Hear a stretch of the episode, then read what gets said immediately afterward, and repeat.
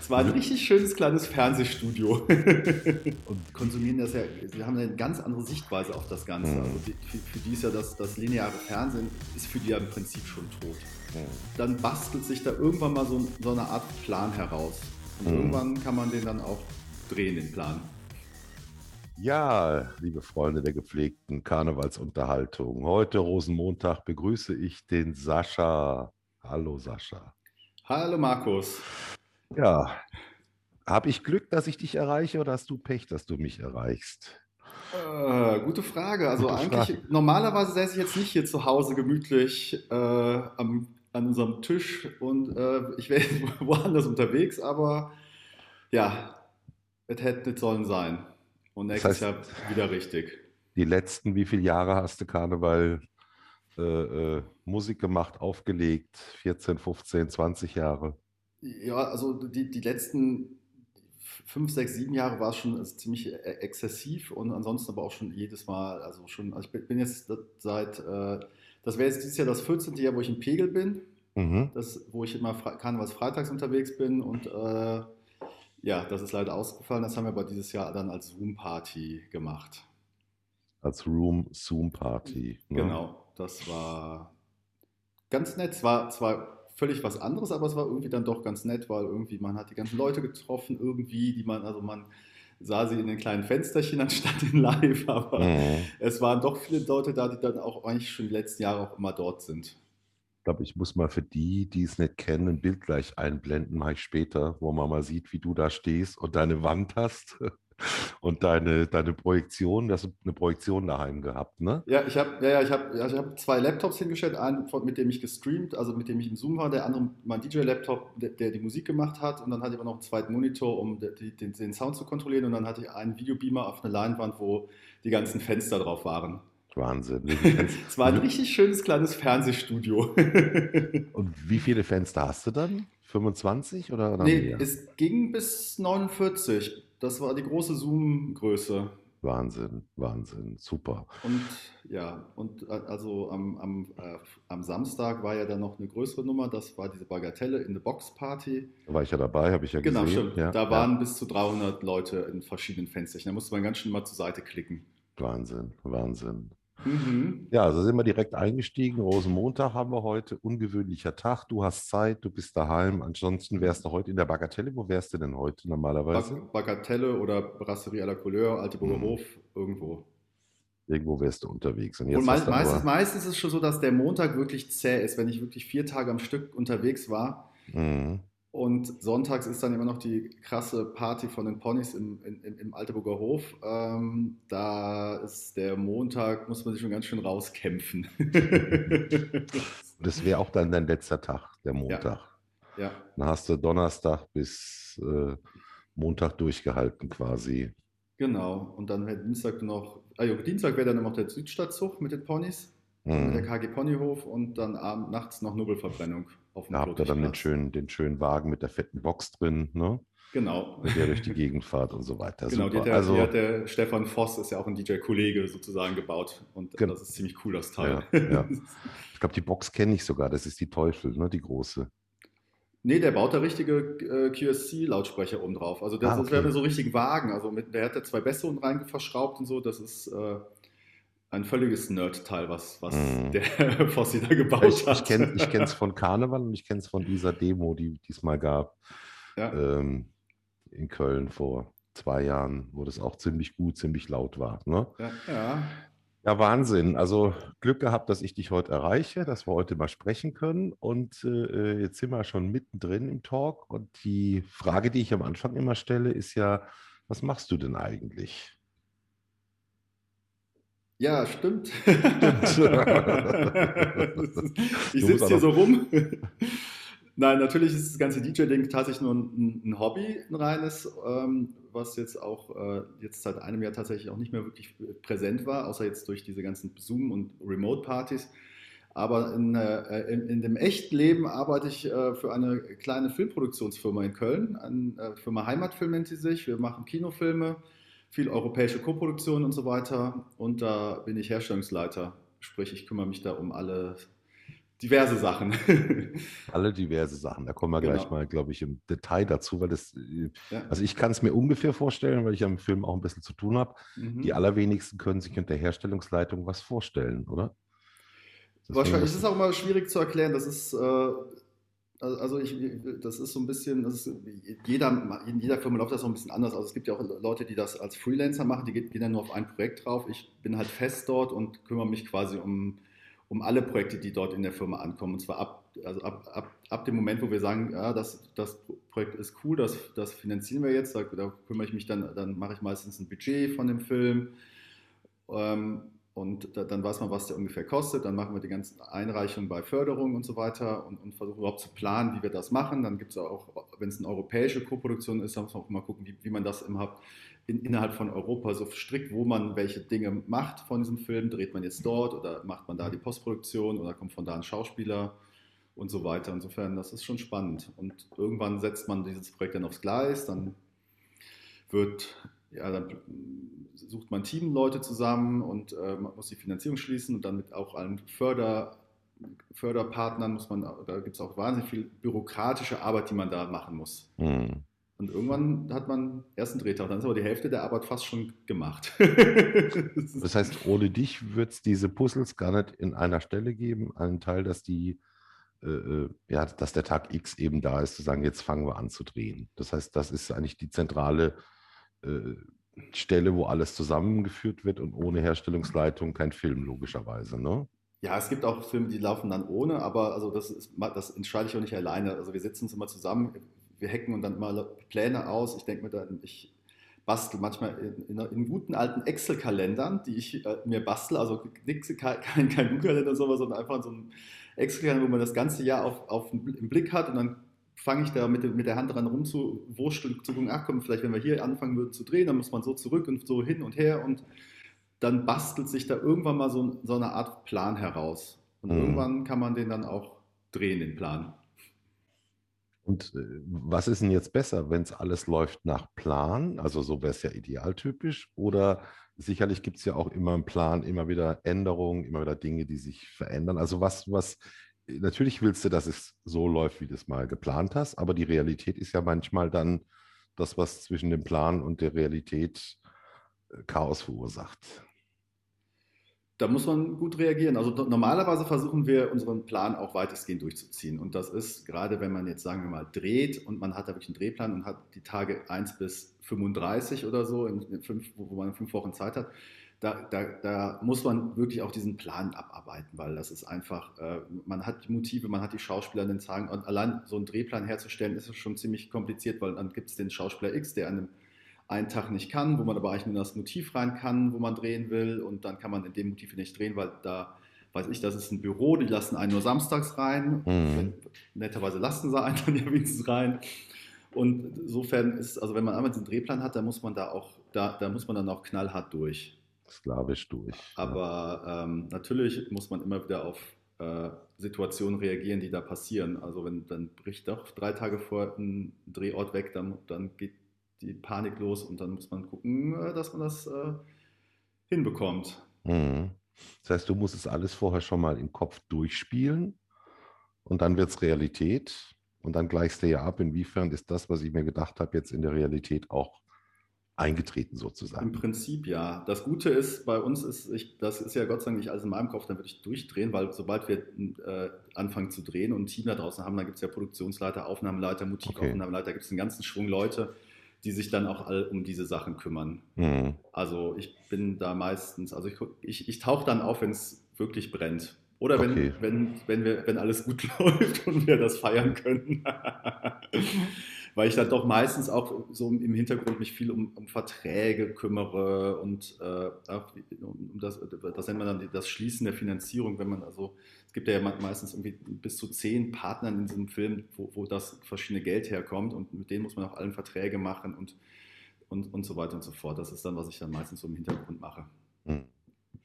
Und jetzt hast du ja gesagt, europäisch, und ich weiß ja auch, letztes Jahr war es ja ein bisschen eingeschränkter und trotzdem habt ihr einen Film zu Ende gedreht und äh, mit der Aussage, wir haben, glaube ich, das ganze Jahr am Set verbracht, habe ich jetzt gelesen bei euch, ne? Ja, das ist, also wo, du, wo wir eben noch davon gesprochen haben, dass man versucht, wenn man einen Plan hat, den auch wirklich eiskalt durchzuziehen, weil sonst wird es teuer, mhm. ähm, ist genau das jetzt passiert im, äh, im März dank Corona, dass wir den Film tatsächlich nicht, äh, also dass wir stoppen mussten. Also ich, ich, kann mal auch vorne anfangen, also wir haben ein, eine äh, Romanverfilmung, der Film heißt Töchter, äh, der Roman von der Lucy Fricke, die Nana Noll macht Regie oder hat Regie gemacht, also wir sind ja gerade abgedreht und in der Postproduktion.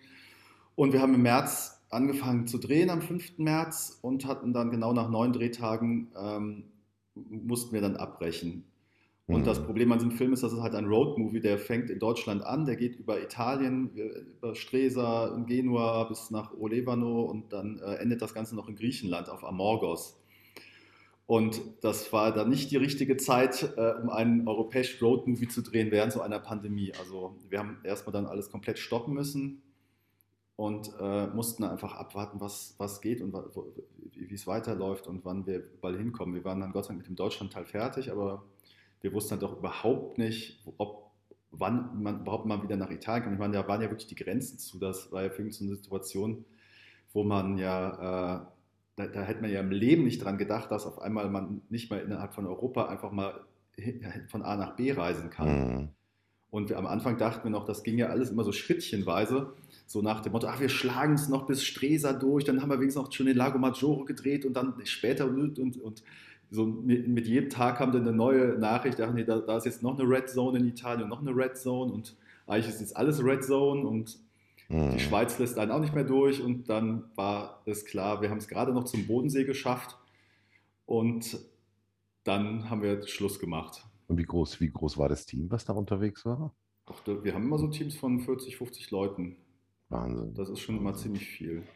Und dann muss man irgendwann die Entscheidung treffen, zu sagen, komm, es, geht nicht mehr, weil klar, du hast ja. gesagt, Italien war natürlich dramatisch dann. Ja. Und dann kannst du auch noch mal einen Tag oder zwei gucken und, und überbrücken, aber irgendwann musst du den Stecker ziehen, ne? Ja, wir konnten einfach nicht mehr. Also wir, wir, wir hatten keine Chance. Wir haben dann noch, sogar noch versucht, irgendwie äh, so ein paar Szenen aus Italien dann nach Köln zu verlegen. Äh, also gibt so eine Tiefgaragennummer, die wollten wir dann in Köln irgendwo noch drehen. Und dann, dann war aber auch der Moment, wo dann in Köln auch keine Drehgenehmigungen mehr erteilt worden sind. Dann durften, mhm. Also dann, dann wurde uns ja ein quasi Berufsverbot erlegt, ohne dass eigentlich wir äh, also es war nicht offiziell, ihr dürft nicht mehr drin, aber das, wenn, wenn die Stadt einfach keine Drehgenehmigung mehr verteilt und die braucht man einfach, wenn man irgendwo im Straßenraum unterwegs ist, dann ist das ja de facto, dass man da raus ist. Ja. Und dann konnten wir auch nichts mehr weitermachen, außer zu sagen, jetzt packen wir zusammen. Wahnsinn, Wahnsinn. Und seitdem, und habt das doch noch geschafft am Ende? Haben, dann haben wir natürlich ein bisschen gewartet und ähm, uns, man, man muss auch erstmal ausrechnen, was, was, was jetzt dieser Lockdown uns gekostet hat und wie, wie wir überhaupt äh, das nachfinanzieren können und so weiter und so fort. Da haben wir aber relativ Glück gehabt, dass, dass, dass äh, ja doch auch die ganzen deutschen Förderer oder auch unsere Partner wie Warner, die, die uns so ein bisschen mitgeholfen haben. Mhm. Und dann haben wir tatsächlich es geschafft. Äh, Im Prinzip, der, der, Vorteil war, dass, dass in Griechenland die, die Fälle nicht so krass waren und ähm, wir in, ähm, auf Amorgos eigentlich gar kein Corona gab, also auf der Insel, wo wir drehen wollten und dass wir da ähm, eigentlich auch hinkommen. Und sobald dann im Juni irgendwann das Reisen wieder möglich war, offiziell, haben wir uns relativ schnell aufgemacht ähm, und dann haben wir tatsächlich noch das gesamte Team äh, in einem Rutsch in einem, einem Privatjet darunter geflogen, mhm. weil die, es gab ja noch keine Linienflüge und alles, also es war wirklich, äh, und, und wir mussten ja irgendwie doch wieder 30 Leute dahin schaffen. Da ging sich das sogar preislich einigermaßen aus. Wahnsinn. Ja. Aber das war für viele also äh, auch das war auch wahrscheinlich das erste und letzte Mal, dass man so in einem eigenen Jet sitzt. ja, das stellt man, stellt man sich so toll vor und dann unter solchen Umständen. Ja, ja, ja das, das war auch dann nicht so viel von wegen als Shampoos und so. Das war ganz normales dahinfliegen und wieder landen und dann weitermachen. Pragmatisch. Wenn du Glück hast, hast du das Catering noch mitbestellt oder genau. ja, die Bordverpflegung, wenn du Pech hast, äh, müssen genau. die mal drei Stunden drauf verzichten. Nee, da gab es ja, wegen Corona war natürlich dann ja auch alles nicht so ja, einfach. Stimmt. Da gab es ja auch nicht einfach mal so hier, also da ja. mehr oder weniger Selbstverpflegung. Ja, alles verpackt mhm. und so weiter. Und, und dieses Jahr geht es aber jetzt wieder, jetzt immer noch nicht. Ne? Ihr wisst ja auch nicht genau, was, was passiert. Ja, es ist halt oder? halt einfach immer noch schwierig. Also das ganze Drehen ist ja auch, wir, wir können ja auch nicht diese ganze Sache mit den Abständen und Masken tragen. Das ist ja, das Team kriegt das hin. Mhm. Und ähm, aber die Schauspieler vor der Tür, also vor der, vor der Kamera, die, die, äh, also wir wollen jetzt keine Maskenfilme drehen. Mhm. Und gleichzeitig ist auch Film auch irgendwie, also so, so, so, eine, so, eine, Produktion auch so ein ziemlich emotionales Ding. Da, normalerweise umarmen sich dann auch immer ständig alle, wenn es geschafft ist und so. Also das ist, äh, ah. das geht dann gerade nicht. Du, das, das, äh, wenn, wenn du mal, ich gucke ja selten Bundesliga, wenn du sie guckst, dann denkst du auch so, ey, sag mal, ja, ich, ich hatte neulich so eine Szene, Deutschland, Spanien ist ja schon ein bisschen her, drei Schiedsrichter, die sich abklatschen, wo du denkst, wieso? Ja. Wieso finden die keine andere äh, Lösung, Ellenbogen, ja, Fuß, ja, was auch immer? Es gibt anscheinend Branchen und Themen, wo du sagst, komm, wir testen und dann ist egal. Und das Signal nach draußen ist irgendwie äh, zweitrangig. Ja, ja, ja. Ja, ich meine, theoretisch, wenn alle mehr oder weniger am selben Tag getestet sind, dann ist das, ist das theoretisch auch alles in Ordnung. Aber natürlich, wenn das so offen in, im Fernsehen zu sehen ist, ist das auch hm. eigentlich ein dämliches Signal. Ja, also ich habe ich hab also auch neulich so ein äh, YouTube von zwei Leuten, die im Auto sitzen. Das eine war ein Redakteur, das andere war ein Tester. Und die haben auch keine Masken auf und haben dann aber erklärt, dass sie das äh, äh drei Tage nicht ausgehalten hätten, aber sich auch nicht geäußert zum Thema, wir haben uns getestet. Wo du sagst, ja. also, ne, ich meine, das ist ja das Thema Verantwortung mit, mit Vernunft und Liebe durch die Krise. Ne? Ja, du hast ja. ja nicht ohne ohne Grund so ein T-Shirt gerade an, was du anhast. Und, äh, noch ist Karneval. noch, noch, ist Karneval. noch ist Karneval, ja. Ja, ist echt, ist echt verrückt, ne? Okay, aber dann wir testen uns ja auch doof und dämlich beim, also da, wir, wir, geben ja richtig viel Geld jetzt aus für unsere ganze Hygienekonzepte mit, mhm. äh, was ich an Masken gekauft habe in letzter Zeit für, für, die Teams und irgendwie wir testen immer alle und ähm, ja, das ist ja auch recht teuer, wenn man gerade wenn man es sozusagen privat privat bezahlt ja, als ja. Firma. Für 30, ja, dann, 40 Leute. Und dann geht es einigermaßen weiter und dann gucken wir mal, wie es im Sommer oder ab April wieder aussieht. Aber ich glaube schon, ich meine, du, das, das ist ja die Frage mit der Kultur, mit dem Film, mit, mit anderen ne, Gaststätten, äh, Events und so weiter. Wenn, wenn man letztes Jahr sich anguckt, die Filmbranche, das ist ja ein Rieseneinbruch gewesen, oder? Ja, und unser Problem, also tatsächlich, einerseits kann man sagen, verrückterweise, wir können ja immer noch alle arbeiten. Ich meine, wenn ich es jetzt vergleiche mit den Eventleuten und den mhm. Konzertleuten, die machen jetzt seit einem Jahr gar nichts. Mhm. Wir können aber, wir drehen, wir produzieren. Inhalte sind auch weiterhin noch gefragt. Ähm, allerdings halt, ähm, was, was das nächste Problem ist im Prinzip, dass die Auswertung im Kino auch stockt seit einem Jahr im Prinzip. Also ähm, die, der Lockdown, äh, der trifft uns halt auch insbesondere, weil unsere, unsere Produkte, die wir herstellen, einfach gar nicht angeguckt werden können mhm. von, von Zuschauern. Das ist schon sehr traurig und das ist halt auch, auch schwierig für die Branche, weil wir einfach, da ist jetzt so ein immenser Stau an, an Produktionen angef angefallen. Viele, viele verschwinden natürlich direkt zu den Streaming-Diensten. Das ist aber natürlich auch nicht die Lösung, weil irgendwie der, der, der, Kulturort Kino soll ja auch irgendwie weiter noch bestehen bleiben. Richtig, ja. Ja, ja gut, das Kino kannst, kannst ja handhaben wie wie ein Flieger oder wie eine Event-Location. Wir hatten das letztes Jahr auch, dass wir dann auf der Stunksitzung waren. Ne?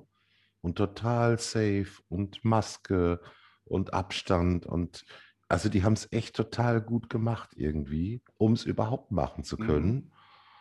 Und letztendlich durften sie nicht weitermachen. Und andere Branchen sind ja. dann irgendwie relevanter. Ne? Das ist ja dieser, dieser blöde Begriff systemrelevant. Und da fällt die Kultur raus, da fällt die Musik raus, da fallen die Konzerte raus.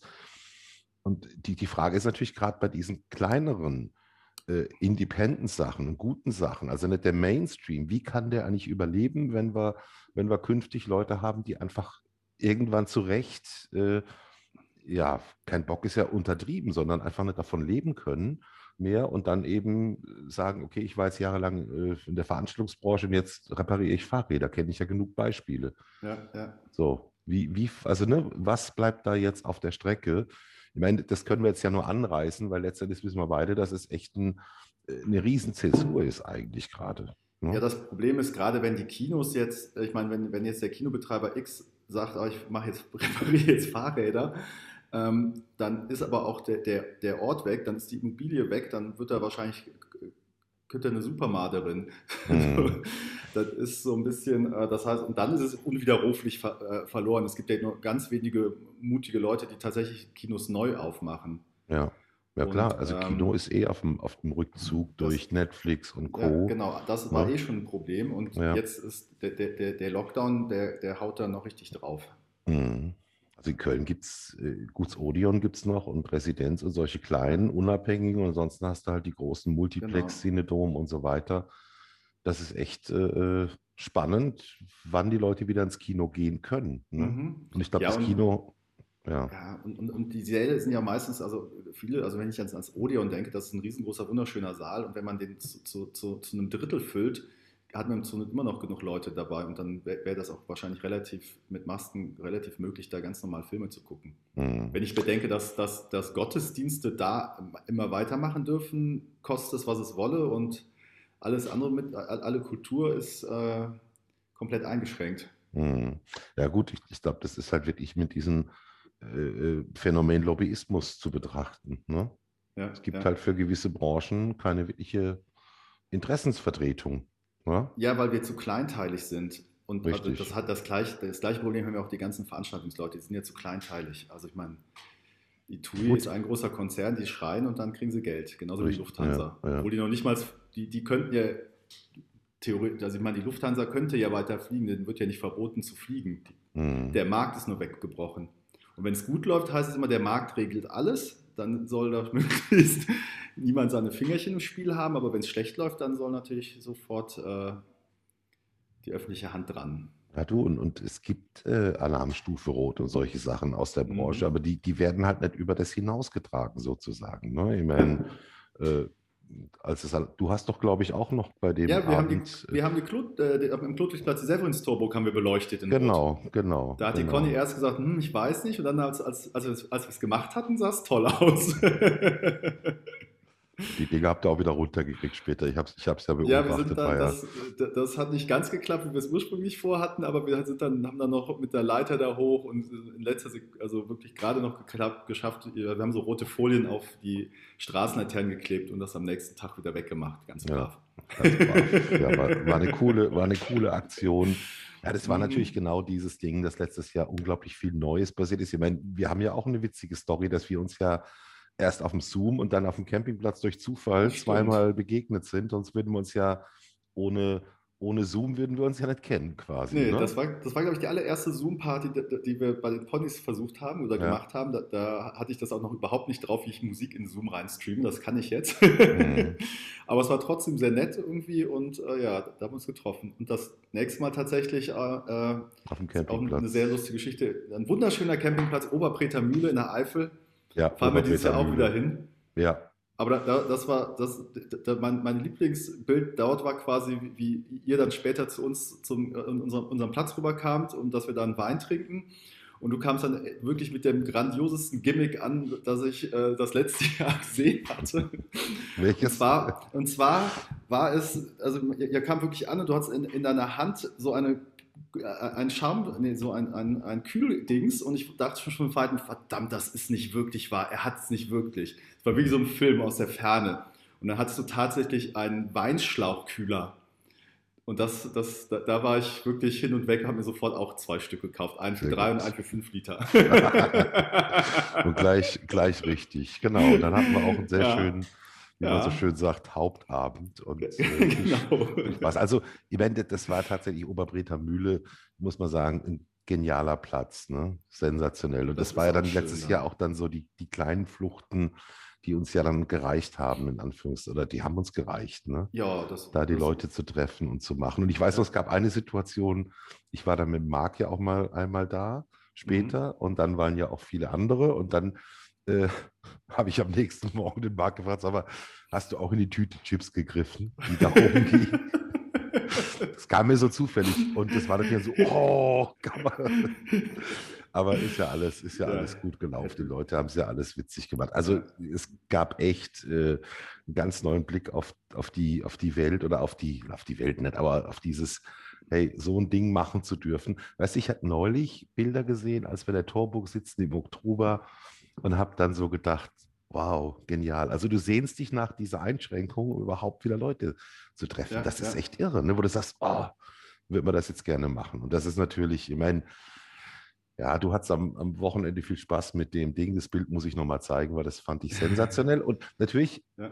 bei dir denke ich mir, okay, du hast dieses große Herstellungsleitung, dieses Puzzle, diesen Plan, dieses äh, viel Vorlauf. Ich meine, was, wie lange hast du so ein Projekt dann? Eineinhalb Jahre? Ein Jahr, eineinhalb? Oder? Zwischen Anfang und Ende sind manchmal schon mal drei Jahre. Drei Jahre. Ja, also bis, bis hinten raus, wenn der erstmal abgedreht ist und die Postproduktion fertig ist, also wenn der wirklich erstmal dann fertiggestellt ist, der Film, brauche ich auch immer noch ziemlich lange, um das ganze Finanzielle auch abzuwickeln, weil man muss ja wirklich genau nachweisen, was man an Geld ausgegeben hat und hm. da gibt es auch noch tausend Sachen, die man äh, äh, erledigen muss, bis man wirklich sagen kann, jetzt ist das Ding sozusagen Stempel Drei Jahre, auf. Wahnsinn. So plus minus. Und, und, und, und, und wie sind so die Phasen in den drei Jahren? Da hast du ja so alles. Da hast du ja wahrscheinlich dann so die großen, äh, jetzt hast du wieder mal geschafft, einen, einen dazu zu bewegen. Dann kommt wieder was, wo du sagst, jetzt, jetzt hängt es wieder. Also es ist wahrscheinlich nicht so. Ne? Ja, es ist ja auch, man beschäftigt sich auch nicht drei Jahre mit dem einen Film. Also es ist ja dann immer, man, er kommt halt aber immer wieder. Hm. Also insofern ist das jetzt, äh, ja, das ist aber auch normal. Und wie ist es dann, wenn, wenn du dann zur Premiere gehst und da drin sitzt? Ist es dann, manchmal hat man ja so ein Loch, ne, wo man sagt, boah, kannst du es dann auch noch genießen? Ne, doch, Premieren sind toll, das macht Spaß. Ja? Okay. Weil man dann ja lustig war, auch dann viele Leute, also man, man, dreht das Ding, hängt mit denen, sieht die ganzen Leute, dann ist das erstmal wahrscheinlich ungefähr so ein Jahr, dreiviertel Jahr, bis, bis man dann mit dem Ding fertig ist. Und dann, da trifft man auch so viele Leute, die vom Team dabei waren und, und, und so dann auch endlich dann an einem Tag nochmal wieder. Mhm. Und äh, das macht schon Spaß. Ja, eigentlich auch schön, wenn man dann so, weil das stimmt, den Moment habe ich ja, oder den haben ja wenige in ihrem Job, dass sie dann ein Ergebnis auch wirklich gemeinsam ja. sich betrachten. Das ist ja auch nochmal, stimmt, da habe ich jetzt gar nicht drüber nachgedacht, was es denn wohl wäre, wenn man nicht nur irgendwann hat, äh, sagt fertig und dann sehen es zwei, drei Leute, sondern gleichzeitig sehen alle das, wo alle wissen, welchen Teil sie dazu beigetragen haben. Das ist ja schon. Ja, das ist ja. auch toll. Das macht auch, also das ist auch, äh, das, das ist auch eine Sache, die dem Job so wahnsinnig viel Spaß macht, dass man wirklich am Ende auf, auf dieses Produkt stolz sein kann, was man da, was man mhm. da geschafft hat. Mhm. mhm. Und äh, ja, wenn es dann ein guter Film ist, kann man. dieser, dieser, dieser Begriff Werkstolz, den es ja immer weniger gibt. Mhm. No? Ne? Ja. Finde ich ein sehr schönes, habe ich vor Jahren Stimmt, wieder mal gehört. Ich, ich gedacht, den habe ich noch gar nicht. nee, also Werkstolz ist tatsächlich so ein, so ein schöner Begriff für solche Sachen, wo viele zusammen was machen. Und wirklich, das fasziniert mich jetzt am meisten, dass ich denke, wenn du dann alle gleichzeitig so, jetzt, also ne, diese Aufmerksamkeit dann, so, jetzt geht's los, jetzt wird's schwarz, jetzt kommt der Vorspann, jetzt kommt der Film und alle sitzen da und alle sehen es gleichzeitig. Das ja. ist ja das, was, was dieses ne, äh, zusammen erlebtes Kino. Das ist ja, ja das, was man eigentlich will. Genau, das ist ja auch die Idee von Kino, dass man wirklich ein gemeinsames Erlebnis hat und das ist, also es ist natürlich, macht so, so, Spaß, auch wenn man fremde Filme guckt, aber wenn, wenn, der eigene Film dann läuft, ist es natürlich umso toller. Mm, mm. Das heißt, du, du gehst auch noch gerne ins Kino, ins Odeon oder wo auch ja, immer? Also jetzt gerade auch nicht, aber ansonsten klar. Du guckst dir auch viel an und guckst aber auch wahrscheinlich Netflix und äh, ja, wir haben auch Netflix. Ich gucke da natürlich jetzt auch viele auch deutsche Sachen, die von die Kollegen machen und so weiter, auch alles, was bei Netflix so rumgeistert. Hm. Kennst, kennst du den Netflix-Effekt? Nee. das habe ich, hab ich letzte Woche gelesen, fand ich sehr interessant. Ich kann, ich kann den Begriff auch nicht. Nämlich das Thema, da geht es um Entscheidung. Ne? Trifft man eine schnelle oder trifft man eine mhm. langsame Entscheidung? Trifft man die beste, dann dauert es ja eben lange. Und der Netflix-Effekt beschreibt, dass du quasi abends sagst, oh, ich gucke mal einen schönen Film. So, dann gehst du auf Netflix und dann suchst du da eine halbe Stunde. Denkst, ach ja, wieder mal was mit dem und dann finde ich ja auch gut und schon lange nicht mehr gesehen oder gibt es denn was Neues von? Und dann guckst du da so 20, 30 Minuten, was gucke ich heute Abend? Dann sind die Leute relativ müde vom Gucken weil sie sich nicht zur Entscheidung, ich gucke jetzt das, hinraffen können und gucken am Ende in Amerika, nämlich äh, bei Netflix die Nummer eins, ist Friends, weil es gucken Leute zum zehnten Mal, weil sie es ja, schon kennen. Also erst wird versucht, die beste Entscheidung herzuführen oder das beste Ergebnis für den Abend. Ah, so, und dann guckst du irgendwann das, was du kennst. Ich glaube, das ist dann hier Modern Family und in Amerika ist es Friends. Das ist der sogenannte Netflix-Effekt. Ah ja, also, ja, das kenne ich. Je mehr also. Möglichkeiten du hast, desto schwieriger fällt es dir irgendwann zu sagen, ist mal gut. Und ich mache das dann, ich gucke dann, ja, Jason Bourne zum ja, fünften Mal. Das Problem, ja, ja, das Problem, ich finde aber gerade bei Netflix ist echt diese, die, diese algorithmisierte Sortierung, die die da haben und auch immer wieder andere Überschriften zu den, ja, genau. Reihen, die da sind, das finde ich auch richtig, richtig, teilweise nervig. Ja, das, das ist ja dieses, dieses äh, User-Centric, wo du genau. sagst, komm, jetzt zeigst du dir mal das Bild, vielleicht spricht er darauf an, dann zeigst du das. Und ich finde dann auch, dann denke ich, habe ich doch längst geguckt. Also diese, diese, diese Logik da drin, die, die finde ich bei, bei Netflix und bei Amazon genauso eigentlich nicht gut. Ich weiß noch, früher gab es mal noch ah, das mit den Watch, Watch Ever. Kennst du das noch? Das war so der allererste Anbieter. Ja, Watch ja, Ever. Ja. Und die hatten wirklich, wenn du mal gesagt hast, nee, dann war das weg. Mhm. So. Und die hatten damals auch, die hatten auch B-Movies, die hatten echt viele coole Sachen, wurden dann irgendwann 2014, glaube ich, verkauft. Äh, und das war von der, von der Usability quasi besser, weil das, was du schon mal gesehen hast, war weg. Ne? Mhm. Und da konntest du auch sagen, interessiert mich nicht, dann ist das ganze Genre quasi abgerutscht. Ne? Ja, ja, ja.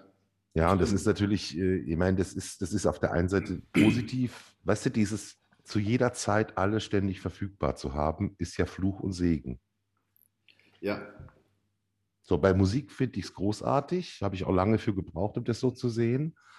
Bei Filmen, hm, also ich, du kennst es auch noch, Videothek. Ne? Ja, ja, also ich meine, das Lustige ist ja, ich meine, geht dir ja genauso wie, wie mir, äh, unsere Kinder konsumieren das ja, sie haben eine ganz andere Sichtweise auf das Ganze. Mhm. Also die, für, für, die ist ja das, das lineare Fernsehen, ist für die ja im Prinzip schon tot. Mhm. Also äh, wir heften uns da ja noch so ein bisschen dran und seppen hin und wieder auch mal herum und so weiter, aber im Prinzip ist, hat, da, hat das nicht mehr sehr leicht. Also es gibt dann noch so einzelne Highlights, die da so hervorspringen, aber im Prinzip gucken die, also Geht Meine Tochter ist.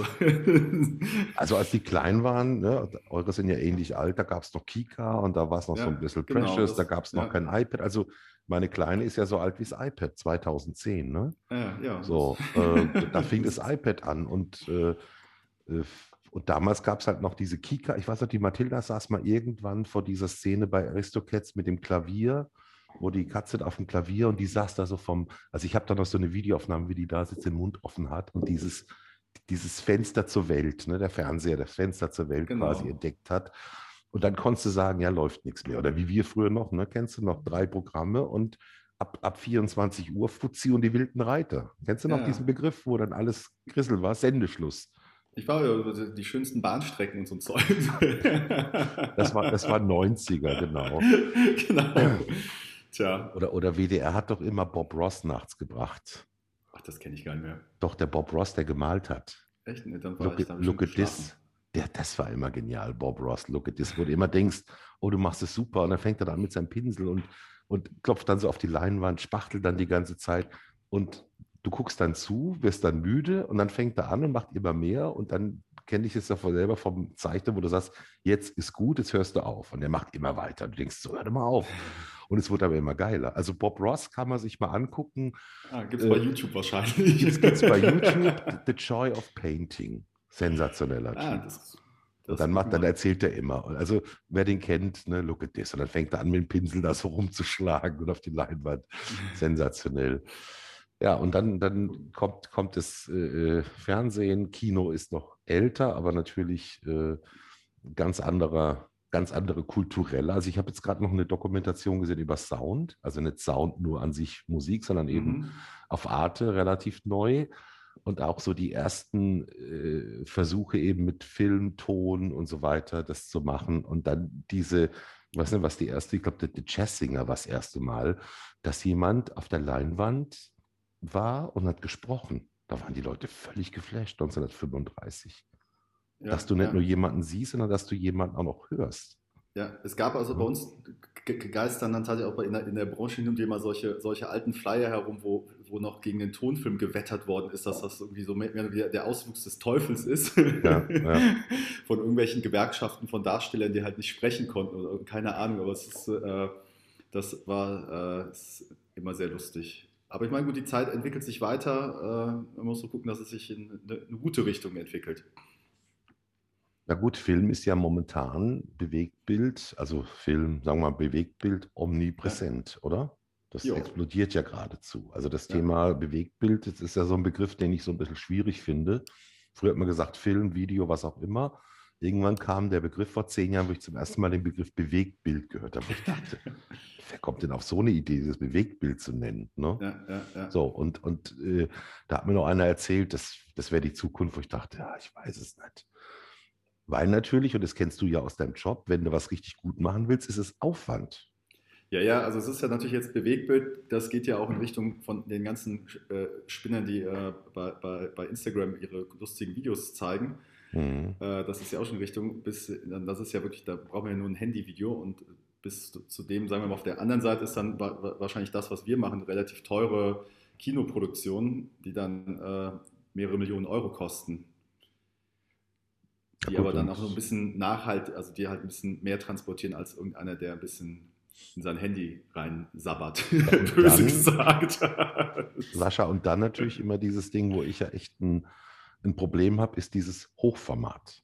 Oh, das hasse ich auch. Oh. Ich hasse schon Hochformat-Fotos. Wenn jemand ein Hochformat-Foto macht, dann sage ich schon, doch das quer.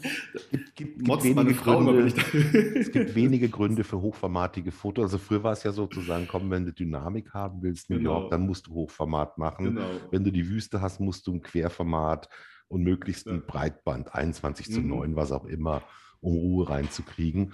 Ich bin auch kein Hochformatfreund, aber es ja. gibt tatsächlich dieses also erstens Hochformat und dann kommt der zweite Punkt, den ich auch immer wieder höre. Nach acht Sekunden muss die Story erzählt sein. Sagst, äh, und, und, gute Kinofilme, ne, du kennst das ja auch, der mhm. Schnitt ab acht Sekunden ist es Kino.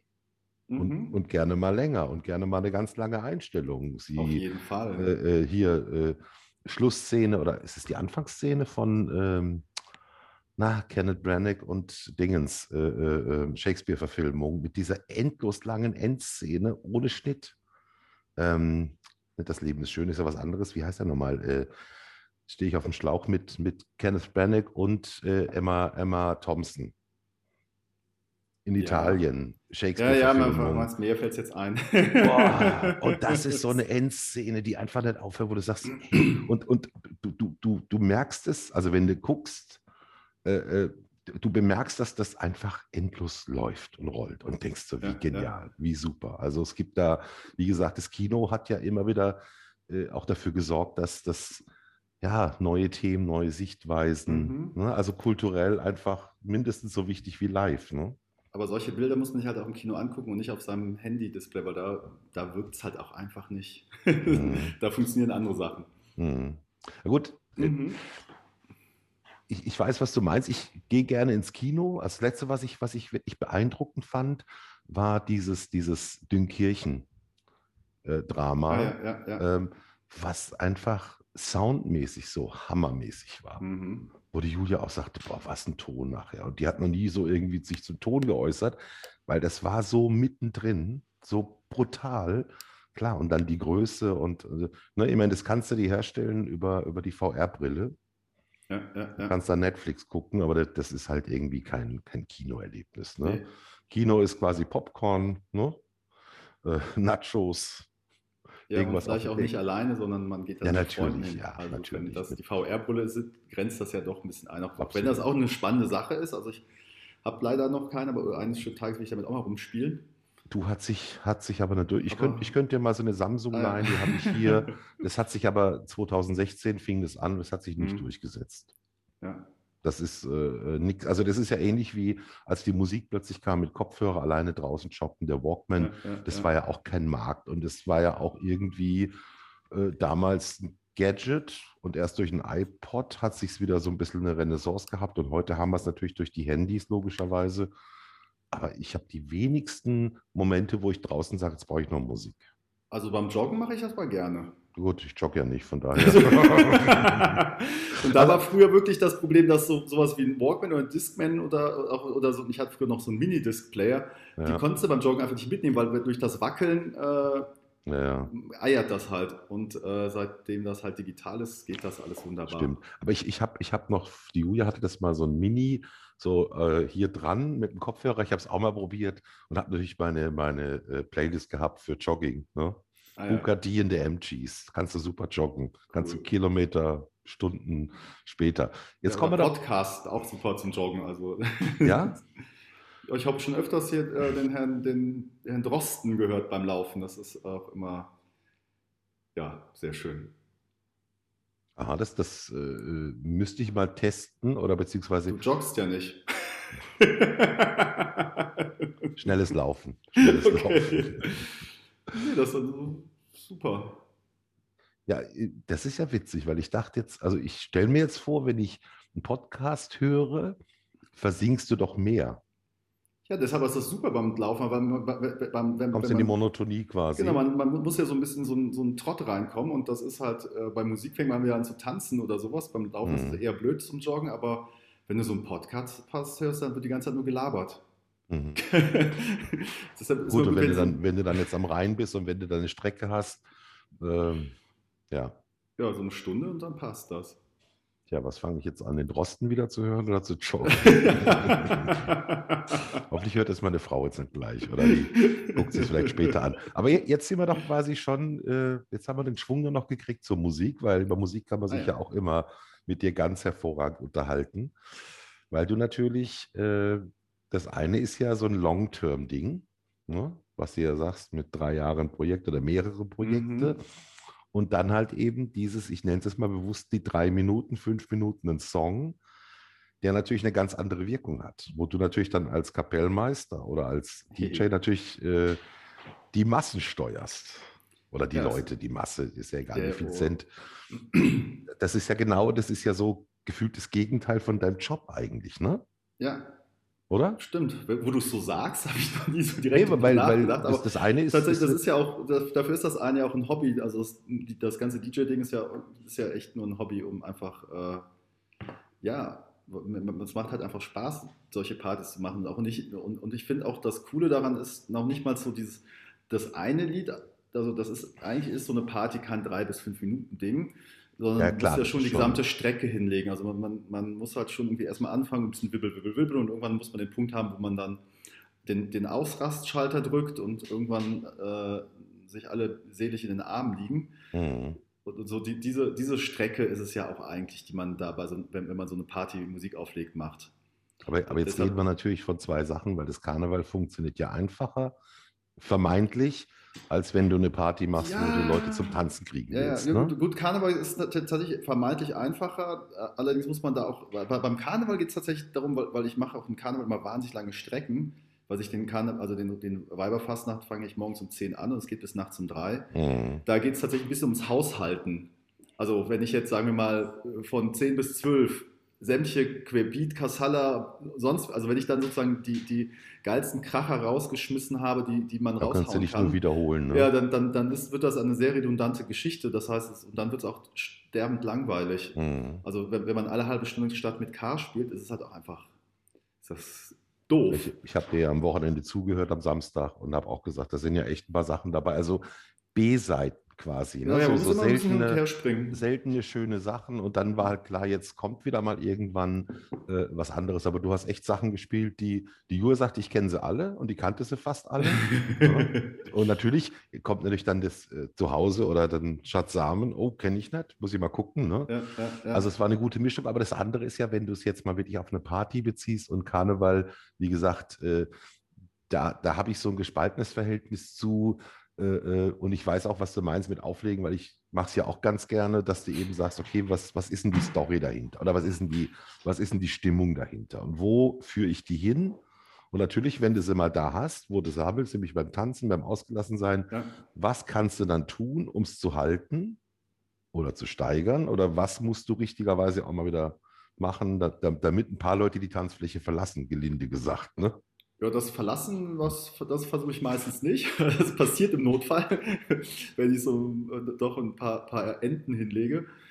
Also ich weiß zum Beispiel bei Hochzeiten ist ja klassischerweise, mache ich ja auch hin und wieder mal eine Hochzeit, da, da, da ist halt immer ziemlich lange Strecke, bis überhaupt irgendwie das mal losgeht, weil alle essen und bla und dann gibt es noch tausende von Reden und Videodingse und noch irgendwelche Spielchen und so und irgendwann gibt es dann einen Brauttanz und das ist immer so der, der Moment, wo, wo man sozusagen bis zu diesem Brauttanz das irgendwie schon hinkriegen muss, dass die Leute schon so ein bisschen am leise am Rumwippeln sind. Mhm.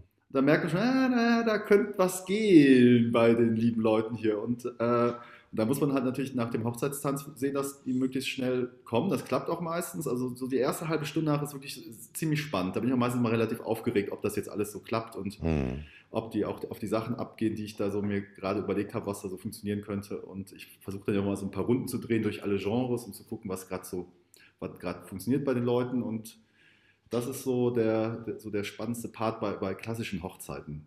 weil auch alle auch teilweise auch ziemlich fertig sind und da muss man schon, schon hinkriegen, dass man so den, den, den Point of No Return kriegt, nach dem Motto, jetzt, jetzt gibt es keinen Return mehr von der Tanzfläche runter. Mhm.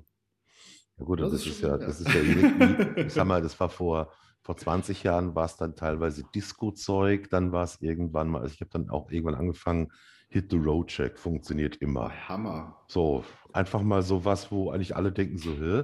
Und dann fangen die Alten an und die Alten ziehen ja die Jungen. Ne? Mal, wenn du anfängst mit was Jungem, wo dann die Alten ja. schon aussteigen, weil es muss halt so immer dieser zwei Sekunden, ach geil. So, ja, ja, genau. dieses, genau. Und, du, und du musst so auch, fünf. Ja, ja. Ne? Und natürlich auch mal wieder ein bisschen wechseln, also dass man die, die durch die Genres durch. Ja, durch, meine Hoch durch Hochzeiten sind, sind mit am spannendsten und teilweise schwierig. Also ich, ich ja. habe mal für Juristenfreunde von der Julia eine Hochzeit gemacht in einem Schloss und hatte auch alles Mögliche dabei und irgendwann sind die auf Grunge, Hardcore und auf die härtesten Sachen eingestiegen. Und zwar relativ schnell. Und das ist nicht mein Genre, wo ich echt alles bedienen kann. Ja, gibt, man, manchmal gerät man an Grenzen, wo man dann echt noch suchen muss, was man da findet. Und ich glaube, ich glaube, ich, ich muss überlegen, 2006, ich glaube, ich habe schon iPod, äh, genau, iPod hatte ich dabei, zwei identisch bestückt, 5 Gigabyte oder 10. Und dann habe ich mich echt wund gesucht und Julia hat mir dann geholfen, damit es einfach, weißt du, zwei Stunden Kracher nach Kracher nach Kracher nach Kracher, mhm. äh, immer härter, immer besser. Aber du, das sind dann die, die Momente, die halt dann auch großartig sind, ja, ne? ja, ja. wenn du sie alle wenn du sie alle eingefangen hast. Also von daher dieses, dieses Moment-Gegenteil und da ist ja dieses, du weißt, was passiert und du führst ja dann so ein bisschen die Regie, weil du weißt jetzt, okay, nach dem mache ich das und du sagst ja, das könnte eine Ente werden oder ja, vielleicht schafft es genau das, was die Leute jetzt eben nicht erwarten, aber gut finden.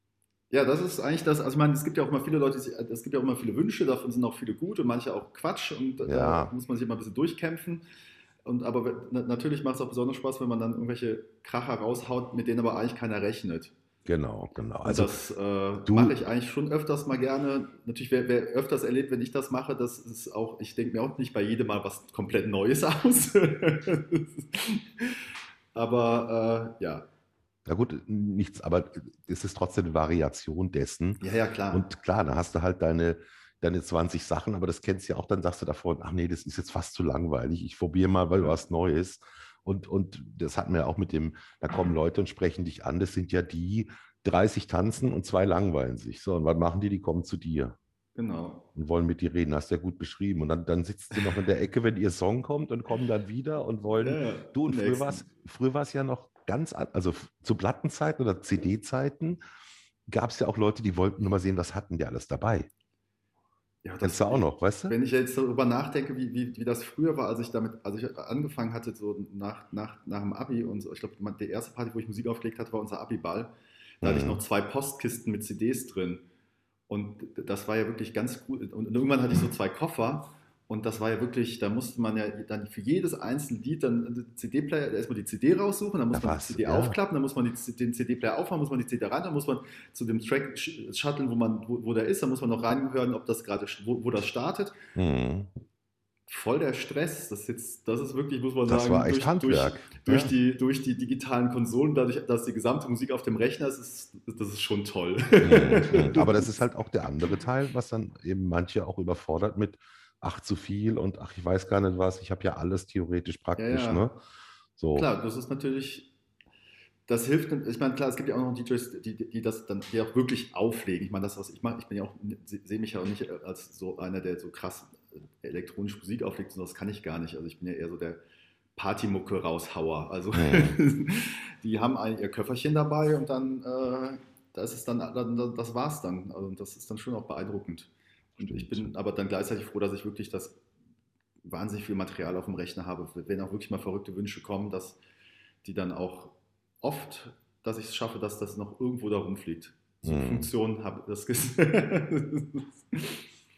Ja, mhm. aber genau dieses, dieses äh, äh, Instant machen und natürlich eine, eine, Idee haben, aber den, den Abend, den Moment oder von morgens 10 bis nachts um 3 mal Karneval zu spielen, ohne sich ständig zu wiederholen. Ne? Ja, das ist auch, also ich gebe ja zu, an, an, an so einem Weiberfastnacht wiederholt sich das dann so ab der Hälfte. Mhm. Weil dann ist es auch die Leute durch einmal. ja. würde ich mal sagen. Guckst du, wir hatten, wir hatten noch so ein Fähnchen. Genau, ja, genau, genau, sehr schön. Ja, siehst du, jetzt haben wir mhm. das Thema Film, wir haben das Thema Musik, haben wir ein Thema, wir haben noch, ich glaube, Themen hätten wir noch ein paar mehr, ne? Wir hätten noch das Thema Camping draußen. Camping. Camping. Camping ist toll. Also ich meine, da haben wir uns ja auch irgendwie uns getroffen da damals und ihr habt ja genauso wie wir einen, äh, einen Bus, mit dem ihr immer rumfahrt und wir haben uns, unseren ja mittlerweile auch echt aufgerüstet mit Dachzelt und so einer Kiste hinten drin und allem Krims und Krams. Macht aber wahnsinnig viel Spaß. Und Dusche und so weiter. Ja. ja. Wir waren dann letztes Jahr nur in Deutschland unterwegs, aber war toll. Ne? Mhm. Ja, wir, waren ja auch dann äh, in, in, im Osten, Müritz, total schön. Und merken nach dem zweiten Tag, hier gibt es 16 Grad und äh, ich sag mal so Hambacher Forst ohne, ohne Einsatzkräfte war das quasi. dann haben wir gesagt, ja, was machen wir denn jetzt? ist es das jetzt so für einen Sommerurlaub schön, aber echt zu kalt, ne? Mhm. Und dann haben wir gedacht, komm, nee, komm, Bayern. Du hast ja. geguckt, Bayern, okay, fahren wir nach Bayern. Das kannst du halt machen, wenn du campst. Ne? Das kannst du, wenn du ja. jetzt ein Hotel hättest, würdest du da. Nee. Obwohl äh, mittlerweile ist es ja dadurch, dass jetzt in der Pandemie irgendwie so viele Leute noch auch campen gehen, äh, ist, also man, man, merkt ja schon, wie die Plätze voll sind. Also wenn man da nicht hier und da reserviert. Also wir waren in den Sommerferien am Walchsee in Österreich die mhm. haben diesen Platz so zugebombt und zugeknallt. Da war wirklich kein, kein Millimeter Platz. Und dann haben wir natürlich auch schon viel, viel früher reserviert. Also das ist diese, also die Idee des Herumreisens und sich treiben lassens ist cool und das mache ich auch gerne, aber leider ist es auch mittlerweile so, dass man dann auch panisch durch die Gegend telefoniert, wo man noch ein Plätzchen bekommt. Ja, ja, ja. Das ist so Mainstream oder was heißt Mainstream, ist halt ein ja. riesen, Riesenmarkt und du kennst ja selber, wenn ja. du jetzt ein Auto hast mit, mit Dach und Schlafmöglichkeit, dann sagt jeder, oh, hätte ich auch gerne und äh, ist momentan eben Mangelware. Ne? Ja, ich glaube, letztes Jahr wurden es wurden nie so viele Wohnmobile angemeldet wie letztes Jahr.